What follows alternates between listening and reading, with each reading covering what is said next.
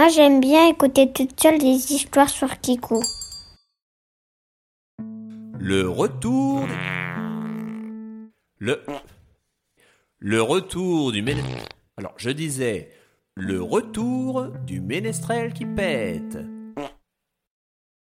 Ce matin-là, le chevalier orange avait quelques emplettes à faire et il se dirigea pour cela vers la ville la plus proche de son château orange. Il arrivait à peine au cœur de la cité qu'il entendit une douce mélodie.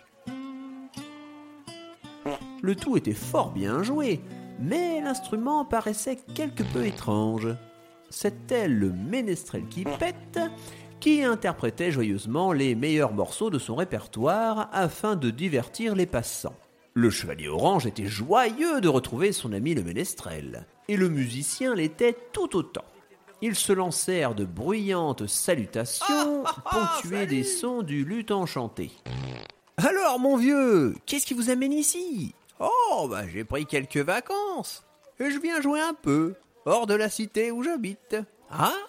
Et comment va la princesse Coin-Coin Vous ne jouez plus ensemble? Oh, si, si, mais ces temps-ci, tout le monde fuit la ville.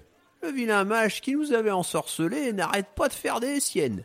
Il lance des sorts à tout le monde pour s'amuser, et la vie n'est plus possible. À ces mots, le chevalier orange sentit qu'on avait besoin de lui. Voici une mission pour le chevalier orange. Je vais m'occuper tout personnellement de ce vilain mage. Et voilà nos deux compères prenant la route vers le village du ménestrel qui pète.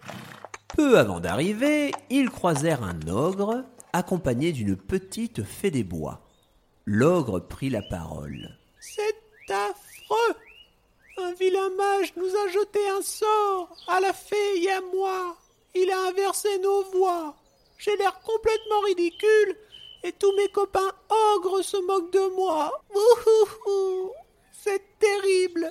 Nos héros lui promirent de régler la situation au plus vite et ils reprirent la route sans tarder après avoir salué la petite fée qui leur répondit poliment Alors à plus, les mecs. En arrivant, ils se rendirent compte que quelque chose clochait. Le chevalier orange s'approcha du premier passant qu'il croisa et il le questionna. Euh, bonjour monsieur, dites-moi, avez-vous entendu parler d'un vilain mage qui sévit dans la région? Pour lui répondre, l'homme se mit à parler avec les oreilles. Ah bah ça, pour sûr que j'en ai entendu parler. Ça fait une semaine que je parle avec les oreilles et je suis obligé de marcher à reculons. Ah Et des fois, je parle à l'envers. Je déteste ce mage et ses blagues. Et ils continuèrent leur chemin, passant parmi des villageois, tantôt à la peau toute verte à petits pois rouges, euh, tantôt qui marchaient sur les mains, certains avaient des queues de souris qui dépassaient de leurs vêtements, et d'autres encore ne pouvaient s'exprimer qu'en chantant. Ils auraient volontiers aidé le chevalier en l'accompagnant, mais tout le monde avait une excuse pour ne pas venir. Euh, l'un se transformait en cafard après minuit, l'autre chantait en boucle une souris verte chaque fois qu'il touchait de l'eau, enfin bref, chacun avait son petit problème. Le chevalier orange se plaça alors au beau milieu du village, prit la parole et s'exclama d'une voix tonnante Mes amis, nous devons arrêter ce mage. Et si nous partons tous ensemble, nous pourrons y arriver. Ouais. Bravo. Bravo.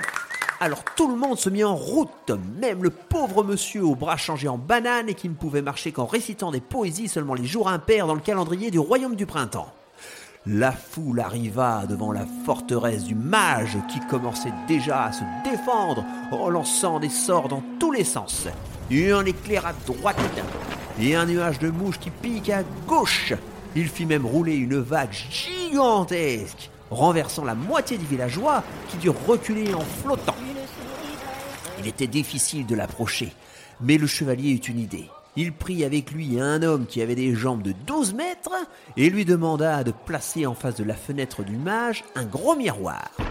Il lui était à présent impossible de lancer des sorts, sous peine de se les voir renvoyer en pleine figure par le miroir. Notre héros en profita alors pour se faufiler dans le château. Il fonça vers le vilain mage et celui-ci n'eut le temps que de lancer un seul sort avant que le chevalier ne lui assénât un grand coup de pommeau de son épée sur la tête. Oui. Tout le monde était ravi d'être enfin débarrassé du vilain lanceur de maléfices, et on acclama le chevalier orange comme il se dut. Néanmoins, les sorts lancés ne se dissipèrent pas tout de suite, tout de suite. Il fallut attendre quelques semaines avant que tout redevienne comme avant. Et comme le mage avait eu le temps d'ensorceler le chevalier, euh, celui-ci dut rester le chevalier couleur cacadois pendant quelque temps.